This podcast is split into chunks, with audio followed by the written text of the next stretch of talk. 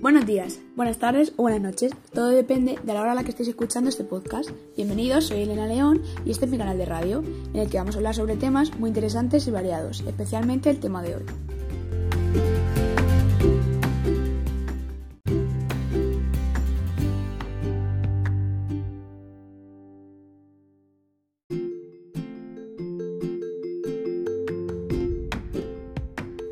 El síndrome de Diógenes es un trastorno del comportamiento que se caracteriza por el total abandono personal y social, es decir, como el aislamiento voluntario en el propio hogar y la acumulación en él de grandes cantidades de basura y desperdicios domésticos. Afecta, por lo general, a personas de avanzada edad que viven solas. ¿Sabíais que el 3% de la población española mayor de 65 años padece el síndrome de Diógenes? Sigue escuchando este podcast para tener un poquito más de conocimiento sobre este tema tan interesante.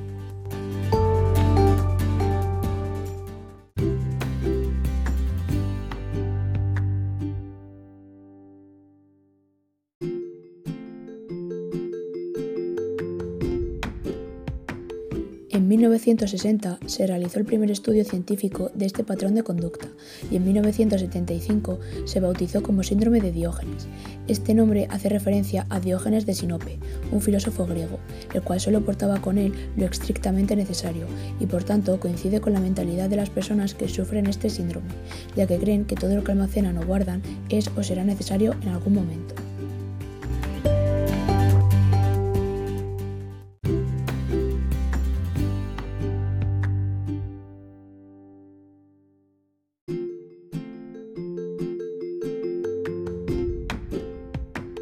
Por lo general, las personas que padecen este síndrome son personas que se sienten solas, no han superado la muerte de un familiar muy cercano o presentan cuadros depresivos. En algunos casos, la economía puede alentar este comportamiento, pero no es un factor clave, ya que se conocen casos de personas de alto nivel socioeconómico y carreras profesionales brillantes que lo padecen.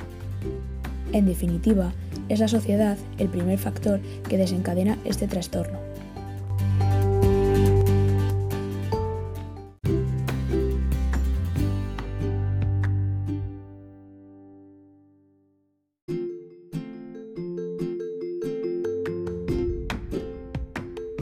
Este trastorno, que esconde importantes alteraciones psiquiátricas, afecta en España a 17 pacientes por cada 10.000 ingresos hospitalarios.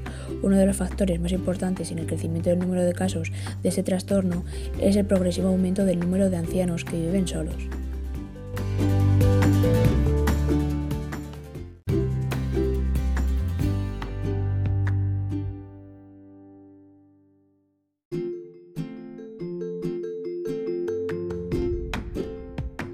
El tratamiento para este síndrome debe empezar por la detección de los casos de riesgo, recurriendo al ingreso en un hospital general o unidad de geriatría.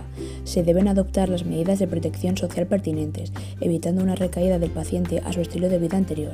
En algunos casos es necesario tratar la patología psiquiátrica asociada, depresión, ansiedad, etc.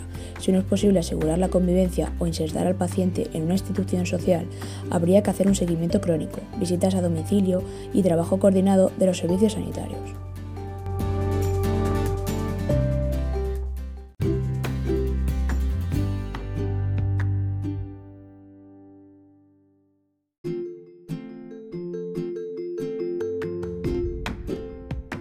Uno de los mayores obstáculos para tratar a estos pacientes es que ellos no tienen plena conciencia de su problema y suelen rechazar la ayuda social.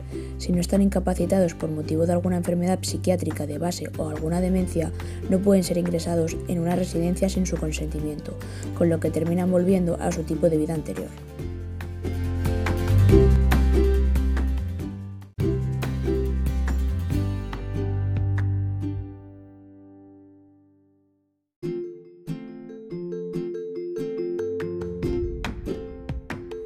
Sin embargo, hay que hacer un esfuerzo para tratar con terapia a estos pacientes. De este modo, toman conciencia de su trastorno y aprenden la importancia de tener no solo una higiene personal adecuada, sino un entorno libre de basura que le puede causar muchas enfermedades a ellos mismos, a su familia y vecinos.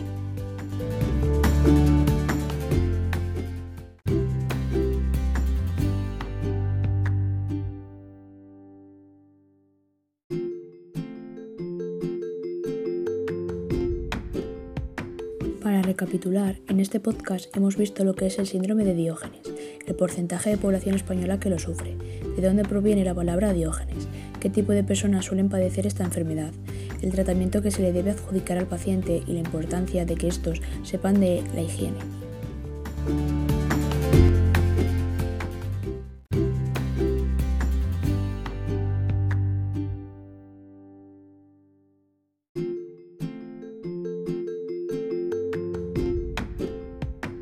Y hasta aquí el podcast de hoy. Espero que os haya entretenido y hayáis aprendido un poco más sobre este tema tan interesante de anatomía. Espero que nos veamos en el siguiente eh, podcast que subiré a mi canal.